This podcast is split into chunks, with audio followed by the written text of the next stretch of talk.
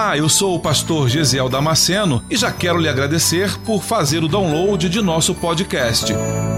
Deus tem nos dado esse tempo precioso para estarmos juntos meditando em Sua palavra. E espero que você seja edificado com ela. Aproveite a oportunidade para se inscrever nesse canal e receber gratuitamente novas mensagens toda semana.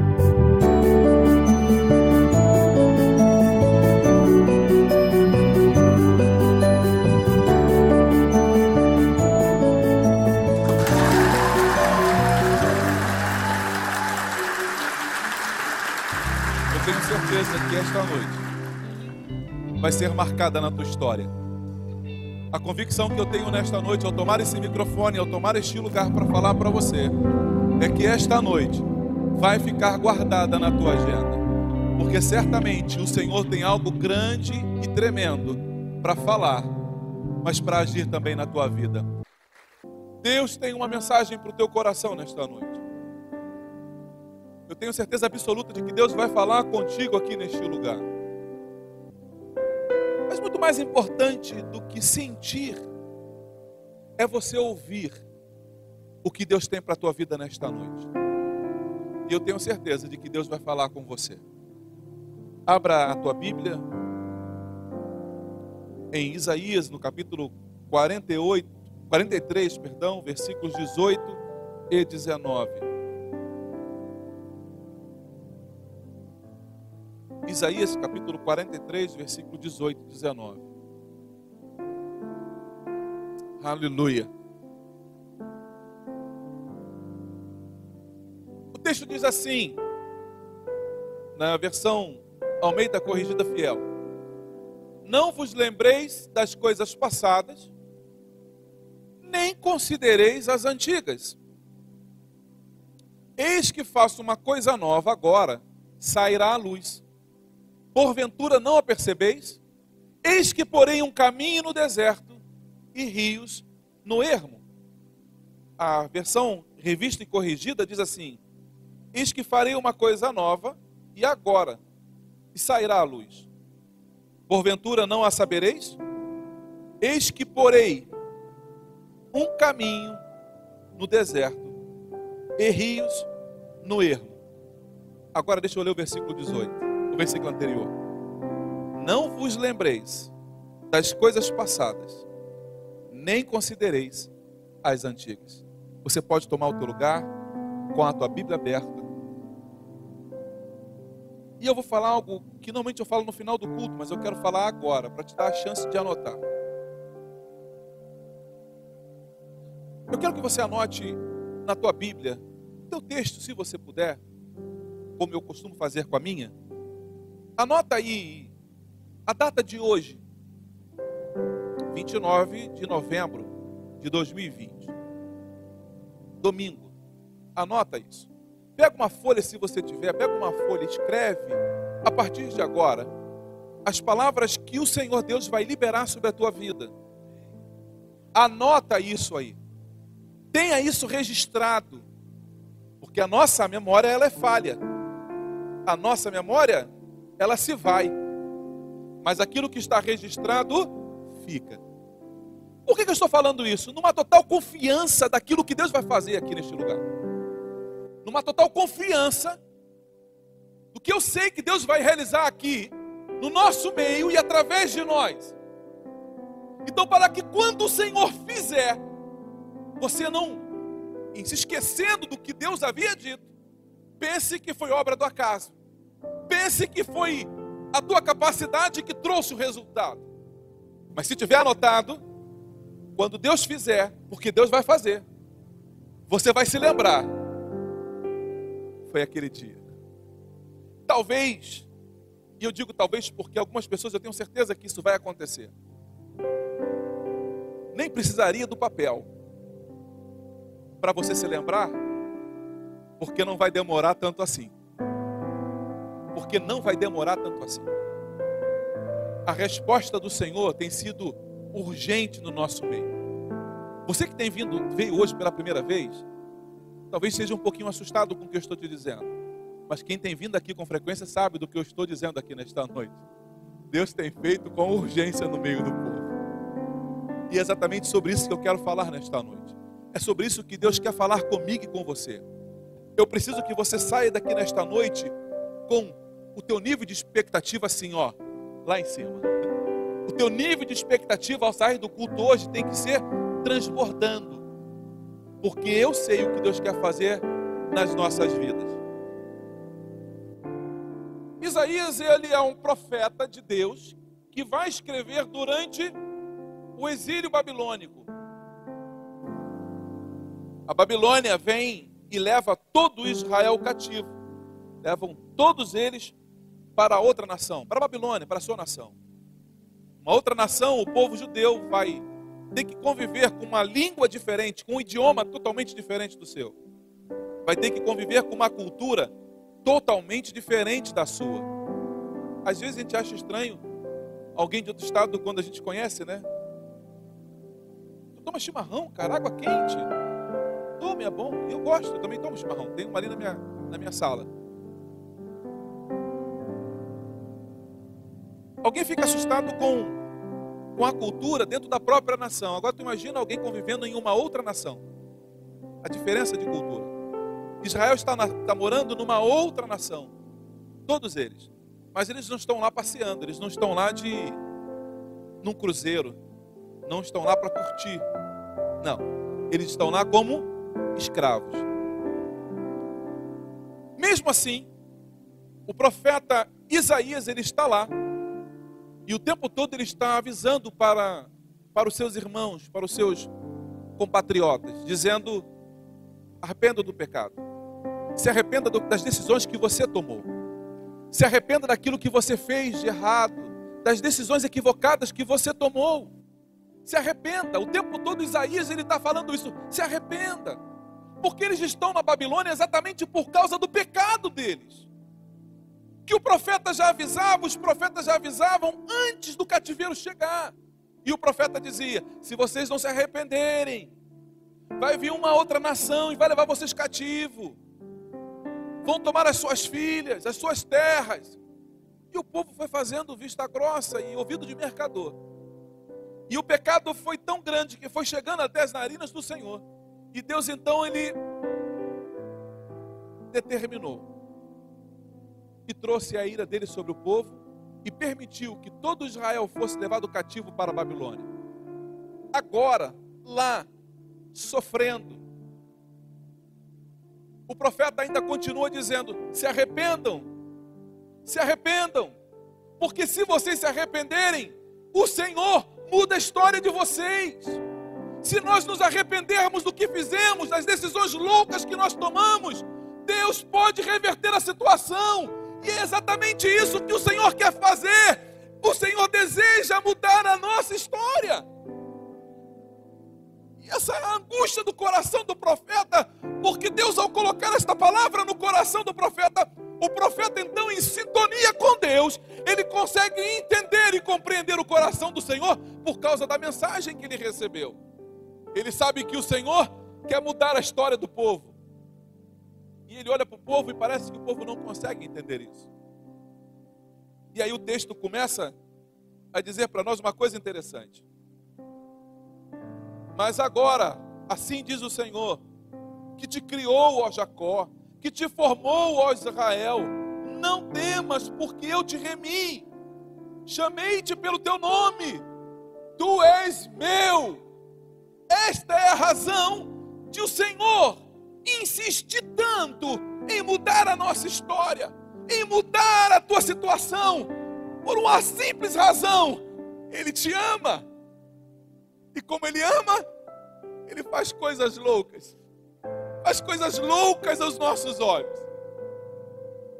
Às vezes eu vejo alguém apaixonado fazendo coisas que você fala: Uau, cara, que coisa maluca que você fez, que coisa louca que você fez. Fez uma declaração de amor na frente de todo mundo e você é tímido. Ah, pastor, mas é o amor. Quando o amor entra no coração da gente, a gente faz coisas loucas. A Bíblia diz que Deus amou o mundo de tal maneira que fez uma coisa doida. Deu o próprio filho para nos resgatar. Então eu preciso que você entenda uma coisa nesta noite. toda esta mensagem, toda esta palavra que está sendo ministrada e o que vem daqui para frente, é por uma única razão. É Deus mostrando para você o nível do amor dele, o quanto ele te ama. Mas é importante você pensar, não no amor assim coletivo, como que olhando aqui agora e dizendo, Deus ama vocês, do coletivo. Não! É Deus olhando para vocês de forma individual e dizendo, eu te amo. É Deus olhando para cada um de vocês e falando, eu te amo.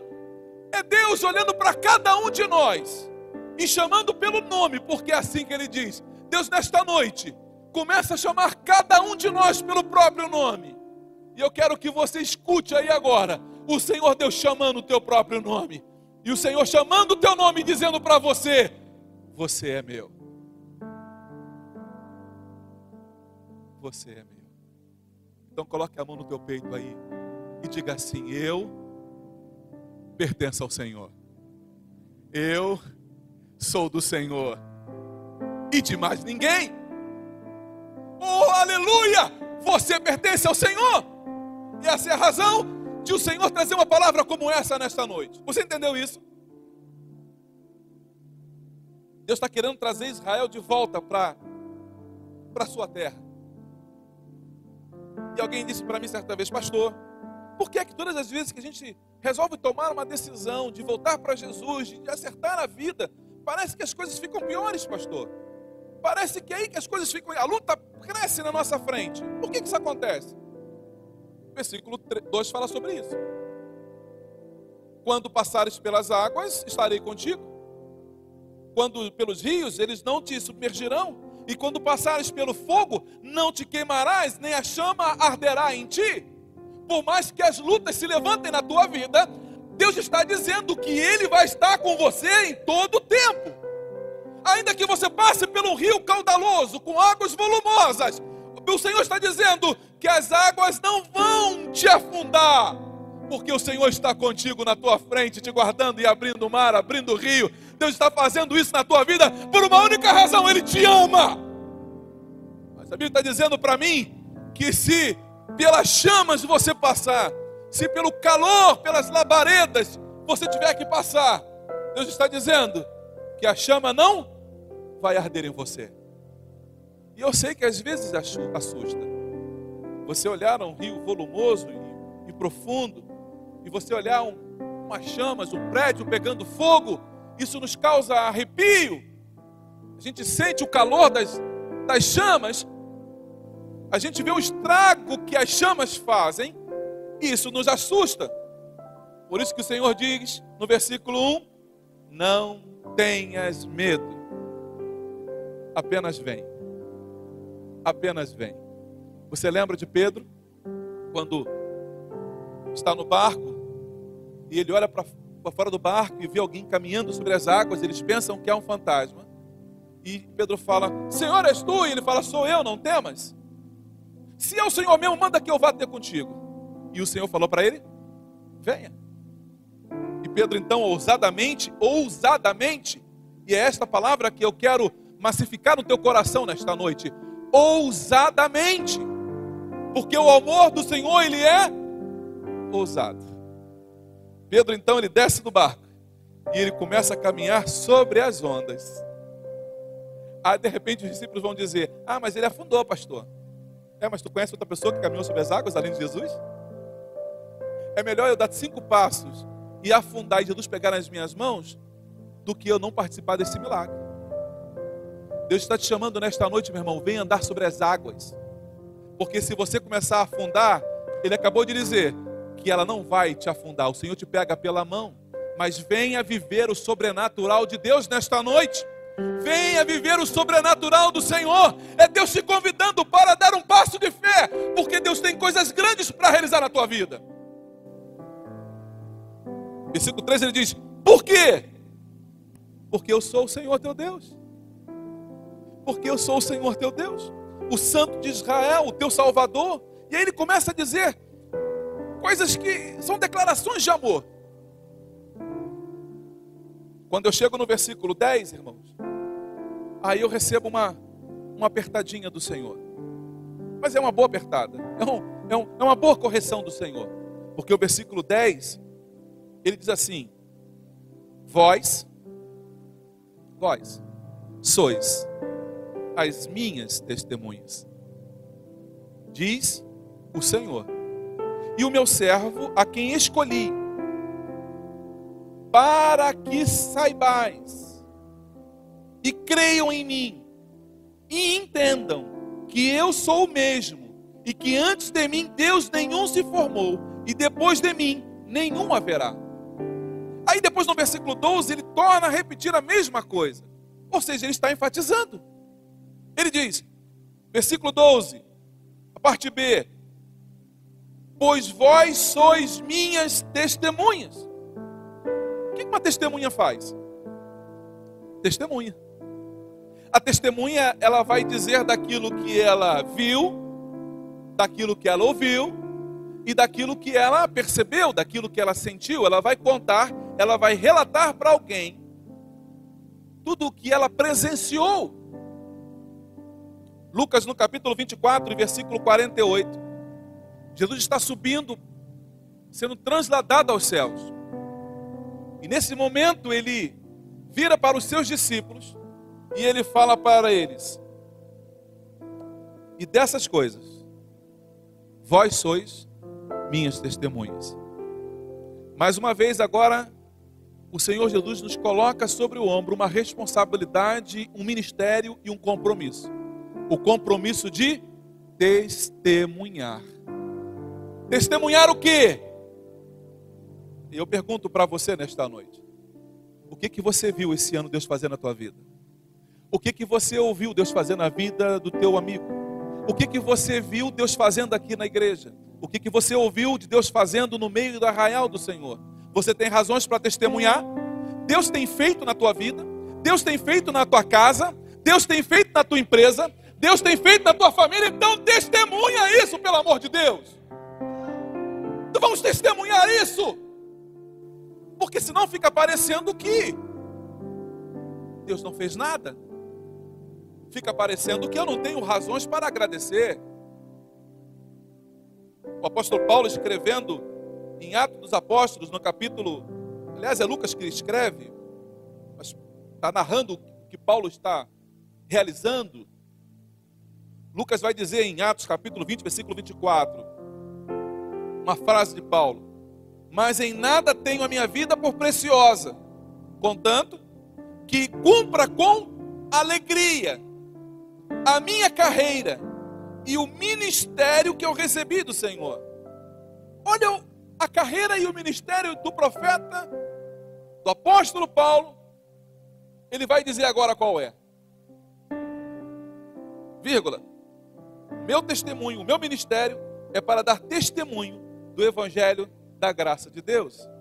Paulo reconhece que o chamado dele é para ser uma testemunha daquilo que Deus está fazendo, não apenas na vida dele, mas na, mas na vida de todos aqueles que Paulo conhece e daqueles a quem Paulo tem pregado o Evangelho. Paulo está dizendo: Eu fui chamado para testemunhar isso.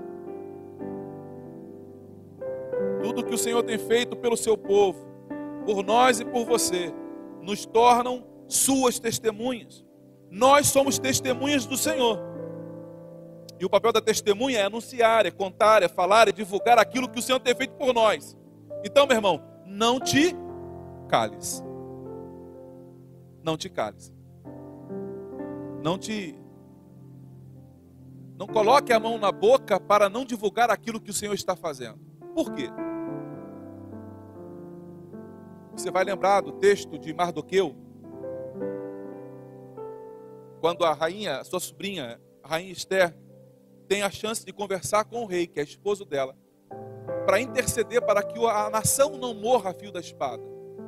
E ela tem medo. O tio dela fala assim para ela: Olha, Esther, se você não fizer nada, salvação de alguma parte virá. Deus não vai deixar o povo dele perecer por causa da sua indiferença. Mas você vai ser cobrada por causa disso. O evangelho não sofre se eu me calar. O evangelho não sofre se você se calar e não testemunhar. O evangelho não sofre. Porque Deus levanta outras pessoas para fazer aquilo que tem que ser feito.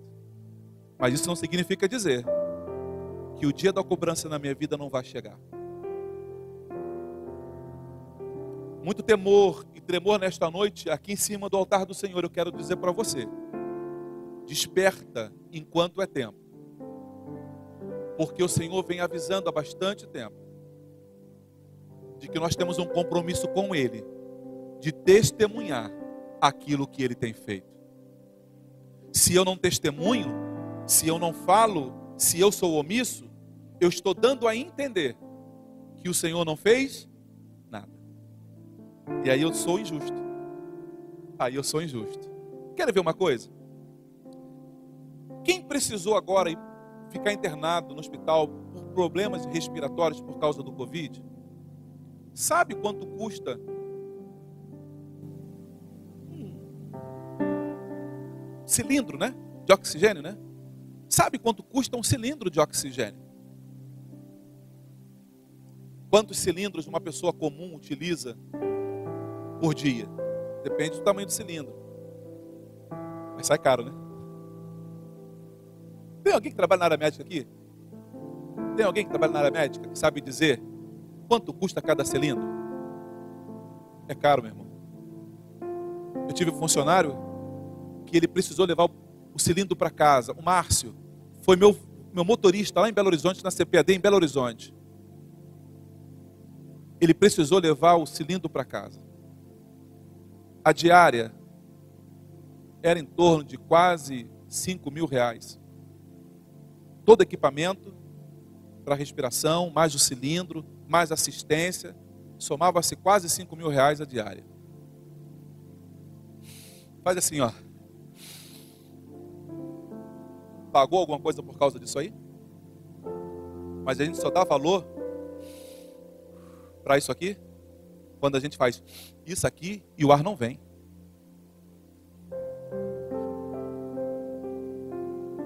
Sepultou agora, essa semana, o pastor Sérgio Eleutério, o pastor, meu mentor, que me levou ao pastorado. Contraiu o Covid e morreu exatamente por causa da falta de ar. O aparelho respiratório já não funcionava bem. Conversa com a família e pergunta o que a família daria para resolver o problema respiratório se ela não daria tudo que ela tinha. Mas nós respiramos aqui hoje, sem auxílio de nenhum aparelho. E a gente nem se dá conta disso. E a gente nem agradece ao Senhor. Senhor, obrigado, porque eu estou respirando perfeitamente para a glória do teu nome. Morei no Rio de Janeiro muitos anos. E era algo comum. Fulano morreu enquanto dormia. Uma bala perdida atingiu, passou pela janela e matou ele instantaneamente. A gente acorda de manhã e olha para o lado, a esposa está bem, você vai no quarto ver os filhos e os filhos estão dormindo em berço esplêndido. E a gente às vezes esquece de dizer obrigado, Senhor.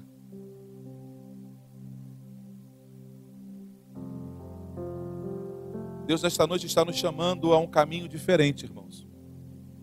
Ao caminho da gratidão porque se eu não sou grato em pequenas coisas, eu não vou ser grato naquilo no maior.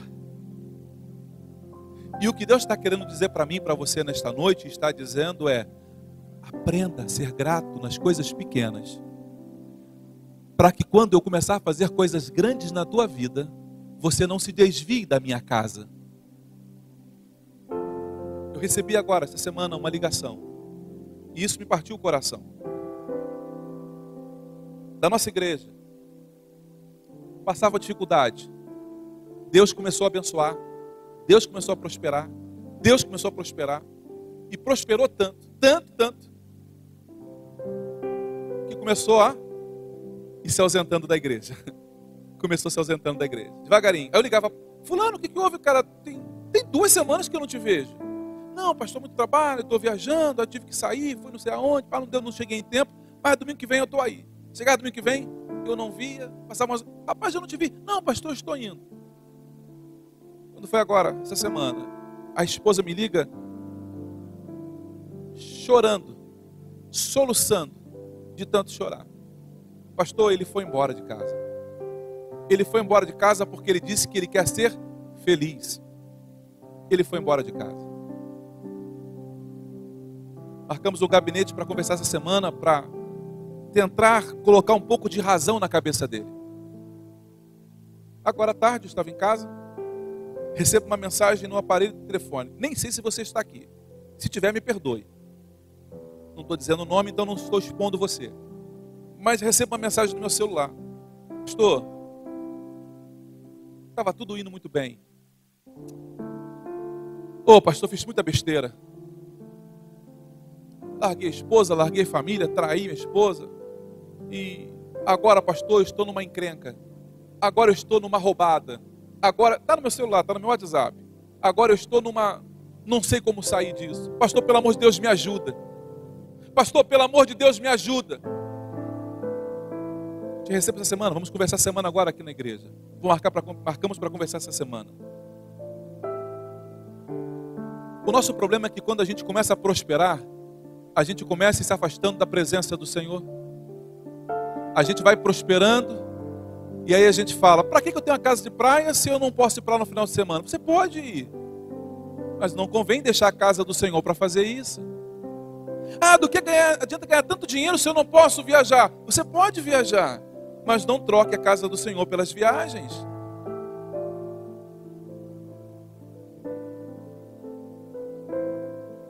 Tem gente que está deslumbrado, que se desvia, porque ficou deslumbrado com pouca coisa. Porque Deus ia fazer muito mais. Deus ia realizar muito mais. E aí, porque ganhou. Eu não quero diminuir a bênção do Senhor, mas porque ganhou. Aí abraça aquilo como se fosse um ídolo. Abraça aquilo como se fosse o. Oh! Que a minha glória eu não darei a outro. Se eu trocar a glória do Senhor pelaquilo que Deus me deu, eu vou perder as duas coisas. E Deus está dizendo para mim: seja fiel no pouco, porque sobre o muito eu te coloco. É tempo de você reconhecer que é o Senhor que faz na tua vida, é o Senhor que realiza na tua vida. Pastor, eu consegui. Sim, você conseguiu, parabéns para você. Mas não te esqueça que foi a mão do Senhor quem fez. Não se esqueça que foi a mão do Senhor quem fez. Ah, tem gente atravessando o mar vermelho. E está lá no meio do mar vermelho dançando. Uh! Uh! Estou no mar vermelho, atravessando o mar vermelho, ninguém fez isso. Uh, está feliz da vida. Para, meu irmão, calma. Se você está atravessando o mar vermelho, porque Deus abriu. Não foi você quem abriu, não, meu irmão. Você está deslumbrado porque está atravessando o mar vermelho, no meio do mar vermelho. Ah, que bacana, mas ele abriu sozinho? Você acha que foi coincidência que ele se abriu? Não, foi a mão do Senhor. Deus tem coisas maiores para fazer na tua vida. Deus tem coisas maiores para fazer na tua vida, Dai. Permanece fiel na presença do Senhor. Não te deixa corromper pelas pequenas coisas. Deus tem coisas grandes e maiores para fazer na tua vida. Deus tem coisas maiores para realizar no meio da igreja. E é esta palavra que Deus me deu nesta noite. Seja fiel sobre o pouco, porque eu te coloco sobre o muito. Não fique deslumbrado com coisas pequenas, meu irmão. Você está assustado aí porque você ganhou uma coisa grande, porque a benção foi muito grande. Pastor, a benção foi muito grande. Ô, oh, meu irmão, não se assusta não. Isso aí é só a entrada. Isso aí é só o cover artístico. Isso é só o cover. Se você for fiel ao Senhor, comece a se acostumar com coisas grandes. Se você for fiel, comece a se acostumar com coisas grandes. Eu preciso contar isso aqui. O Ricardo está aí, esposo da Andréia, marceneiro. Ah, está lá atrás. Está de vermelho, eu não vi. Ricardo, essa semana marcou comigo um gabinete. Que bom que o Ricardo está aqui. Marcou comigo um gabinete sexta-feira. E eu estou fazendo isso não é para expor, ele é, ele é extremamente tímido. Me perdoe, Ricardo. Me perdoe. É extremamente tímido. Está vindo à igreja. Já há bastante tempo.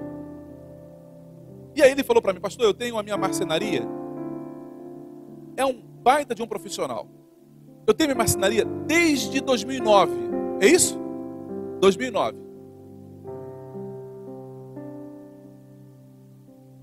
Lutando. Porque aqui em Palhoça parece que todos os marceneiros do Brasil vieram morar em Palhoça, né? Porque tem muito marceneiro aqui em Palhoça. Graças a Deus por isso. Mas ele disse, pastor, eu vinha, eu vinha trabalhando com muita dificuldade. E aí eu estava aqui na igreja.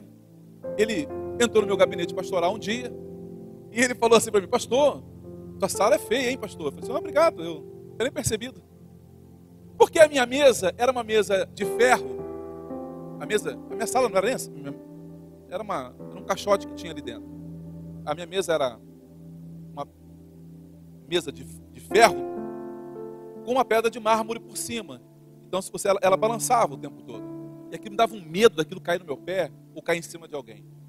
E ele parou e falou: Pastor, posso fazer um projeto para o senhor? Aqui para o seu gabinete? Eu falei: Pode. Mas meu coração ficou: Ah, Jesus, ele vai fazer, como é que eu vou pagar? Não tem dinheiro para pagar? Ô oh, Senhor, vou pela fé. Foi ele que ofereceu fazer o orçamento, deixa ele fazer. Posso fazer um projeto? Faz, varão, pode fazer. E ele fez o projeto. Aí um dia, ele chega na minha sala e fala: Pastor, eu, eu consegui. Vinha trabalhando com muita dificuldade passando uma luta, uma prova,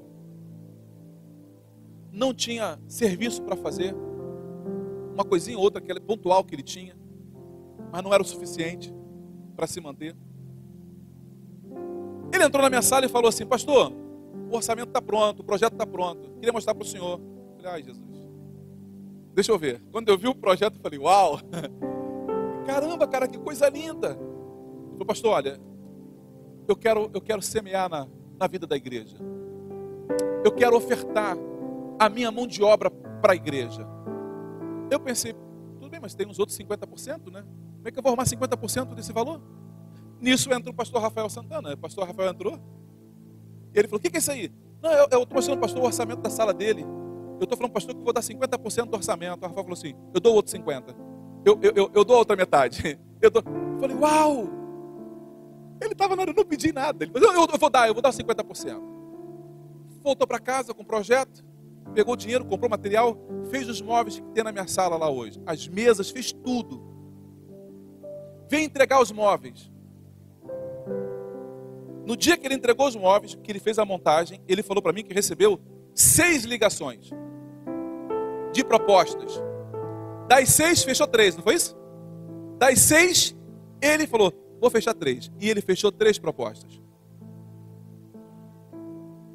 Ele falou, pastor, desde que eu abri a empresa em 2009, até agora, eu nunca tinha faturado tanto na minha vida. Tomara que o pessoal do Leão não esteja ouvindo isso aí, né? O pessoal do governo para poder te cobrar lá esses, esses impostos, né? Nunca faturou tanto na história dele, quanto de março, que foi, você entregou em março, não foi? Foi março. De março para cá, ele nunca faturou tanto. Ele falou, pastor, era difícil eu chegar no final do ano com, com sobra no bolso. Com, com sobra no bolso no final do ano. Mas, pastor, Deus tem me abençoado tanto, mas tanto, tanto, que tem no bolso, está sobrando e vou fazer a obra lá em cima da tua sala. Ele está fazendo a obra lá em cima. Por que eu estou dizendo isso para você? Por que eu pedi para o Ricardo se identificar lá atrás? Para você não achar que é mito. Não achar que é conto da carochinha. Não achar que eu estou inventando história. Eu quero que você saia daqui nesta noite com o teu coração borbulhando de fé.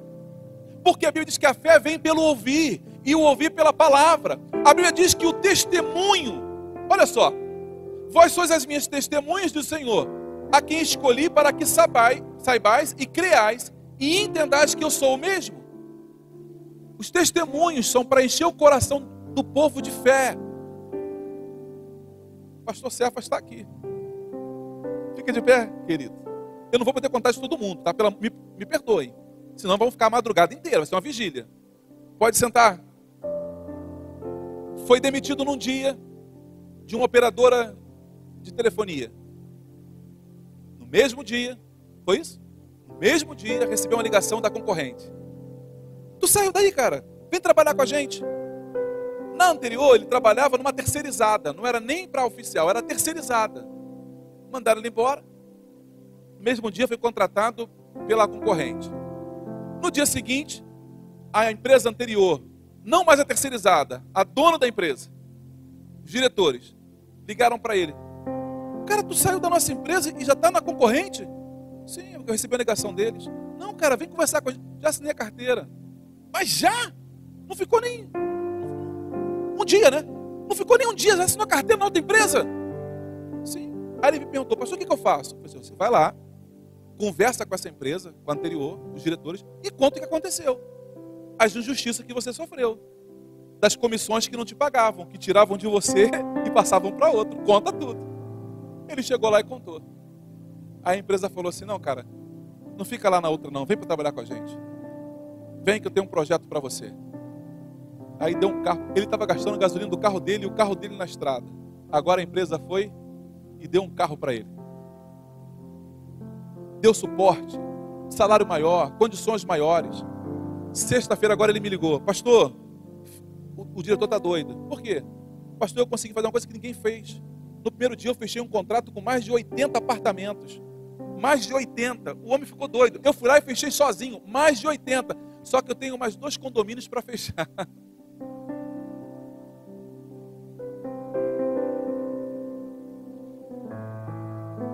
Eu preciso dizer isso para você nesta noite. O desejo do coração do Senhor em relação ao, a este povo, a este rebanho, é de fazer coisas extraordinárias no nosso meio. Por quê, pastor?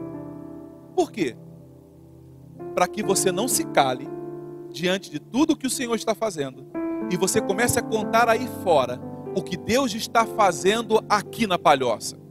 Para que o coração das pessoas lá fora tenham a curiosidade de vir ver o que Deus está fazendo. E aí, quando vierem para ver o que Deus está fazendo, o Senhor transforma a vida deles também.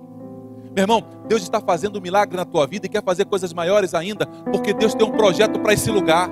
E Deus tem pressa.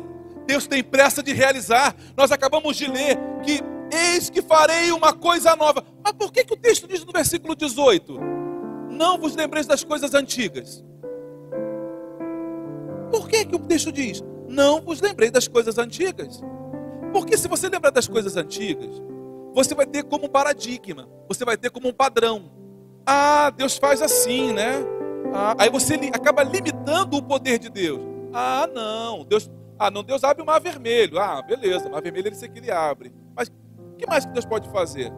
Você fica limitado àquilo ali. Então Deus está dizendo: não vos lembreis das coisas passadas, nem considereis as antigas. Por quê? Aí ele diz: Porque a partir de agora vou fazer alguma coisa nova. Eu vou fazer uma coisa nova. O que é uma coisa nova? É aquilo que não foi feito ainda. É uma coisa inédita. É aquilo que ninguém viu, ninguém experimentou. Deus está dizendo nesta noite, aqui nesta igreja, para você, que Ele vai fazer algo sobrenatural na tua vida. Deus vai fazer algo novo na tua vida, meu irmão precisa crer nisso nesta noite. A minha ansiedade aqui hoje é que você crê nesta palavra, porque a fé vem pelo ouvir. E se você crê, diz a palavra, verá a glória de Deus. Se creres, verás a glória do Senhor. Meu irmão, você precisa crer. Deus está fazendo uma coisa nova. Deus tem novidade para você. Eis que faço. Não é que eu fiz passado. Vou fazer futuro. Não presente do indicativo. Eu faço. Faço quando? Agora. Enquanto nós estamos conversando aqui, Deus está fazendo lá, Cida. Enquanto nós estamos aqui, Deus está fazendo lá já. Não é que Deus vai fazer, não. Eis que eu faço uma coisa nova. E quando? Agora. Toca, toca no teu irmão e diga para ele: é agora que Deus vai fazer. É agora que Deus está fazendo. É agora que Deus está, Deus está fazendo lá. Deus está fazendo lá, Deus está realizando é agora, não é amanhã, não, meu irmão. Não passou oportunidade, não. Deus está realizando agora. Deus está fazendo agora na tua vida, meu irmão. Deus está mudando a tua história, é agora. É agora que Deus está fazendo. Oh, aleluia! Sairá a luz. Por que, que ele diz sairá a luz? Por que, que sairá a luz? Porque todos vão ver. Sairá a luz porque antes não estava na luz. Antes estava escondido. Antes estava guardado. Ah, eu preciso dizer isso para você nesta noite. Irmão, é como que está escondido. Deus está gerando. Deus estava gerando a tua bênção. Deus estava, Deus estava montando, criando para você. Deus estava realizando algo. Agora, de repente, aconteceu de repente, pastor? Não. Deus só mostrou. Mas ele já estava realizando. Ele já estava fazendo por você. Enquanto você dormia, Deus cuidava de você. Meu irmão, Deus tem coisas grandes para fazer no nosso meio. Deus tem coisas grandes para fazer. Uma coisa nova. Deus faz coisas novas e inéditas pelo seu povo. O novo na tua vida é ação de Deus. É Deus cuidando de você. É o novo de Deus na tua vida. Tem o um novo de Deus na tua vida.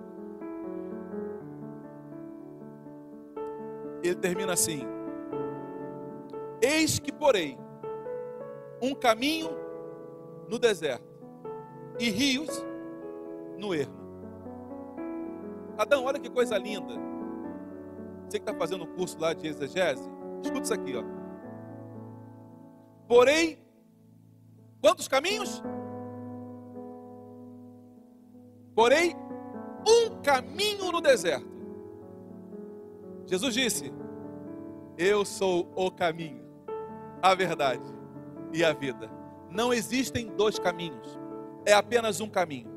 E enquanto você estiver caminhando neste caminho chamado Jesus, meu irmão, Deus vai aplanando na tua frente todo o caminho. Ele vai arrancando espinho, vai arrancando pedra, ele vai arrancando tropeço, ele vai aniquilando o inimigo, ele vai destruindo fortalezas, porque enquanto você estiver caminhando na presença do Senhor, Deus vai cuidando de você. Deus vai, Deus vai te amparando, ele vai te suprindo, ele vai, ele vai cuidando da tua vida. Mas o texto diz rios, no plural. Estrada é uma só, é Jesus, Ele é o caminho. Mas rios, Ele coloca no plural. Por quê? Você sabe que o rio, a água é vida. Aonde tem água, tem vida. Aonde tem água, tem planta, tem alimento, tem, tem, tem vida, tem esperança onde tem água. Deus está dizendo que ali Deus está abrindo rios. Deus tem bênção em abundância para o seu povo. Então, em qualquer lugar que você vá, Deus te abençoa. Está indo para Balneário Camboriú? Lá o Senhor te abençoa. Você está indo para tá indo para Itajaí? Lá o Senhor te abençoa. Para onde qualquer direção que você vá, na presença do Senhor, há um ribeiro de rios a vida e a abundância do Senhor, a provisão do Senhor na tua vida. Quando você entende isso, meu irmão, não importa onde você está, quando você está nele, não importa onde você está caminhando, se o Senhor está na tua vida, não importa onde você está, não importa qual é a empresa, pode ser qualquer lugar, Deus vai te abençoar.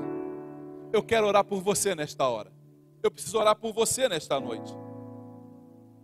Segundo Coríntios, capítulo 9, versículo 8, diz assim: E Deus é poderoso, diga, Deus é poderoso para tornar abundante em vós toda graça, a fim de que, tendo sempre tudo, tendo sempre tudo, e em toda a suficiência, superabundez em toda boa obra. Deus vai te fazer abundar naquilo que você coloca a tua mão, meu irmão.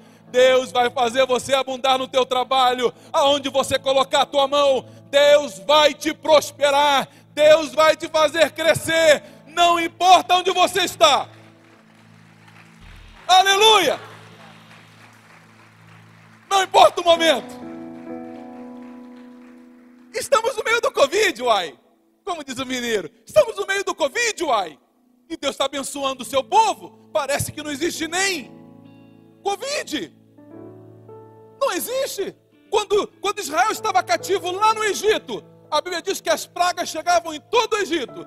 Mas lá em Gozen, onde estava o povo de Israel, praga nenhuma chegava lá.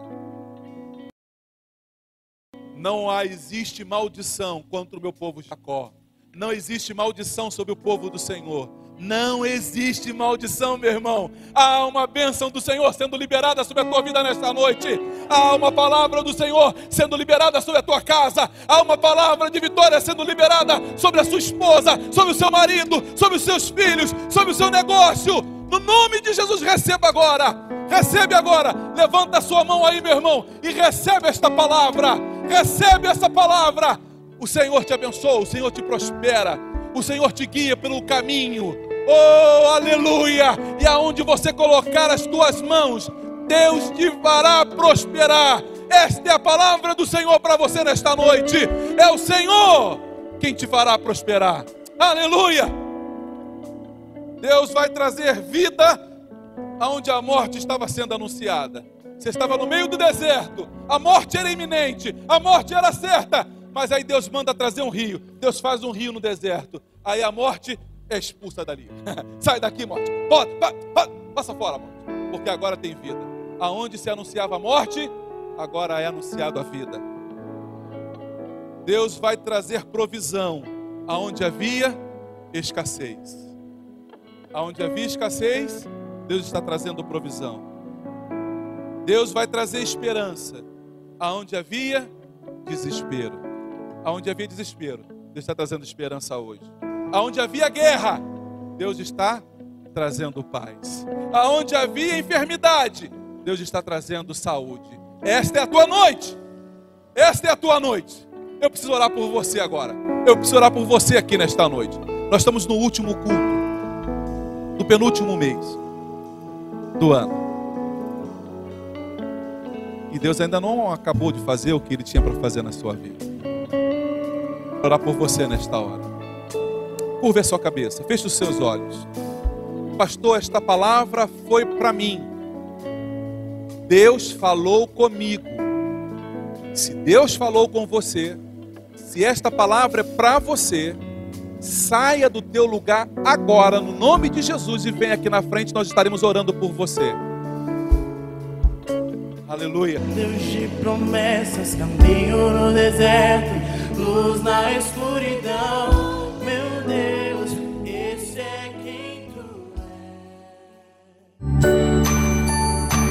Você acabou de ouvir mais um podcast. E se você foi edificado com essa mensagem, compartilhe com outras pessoas.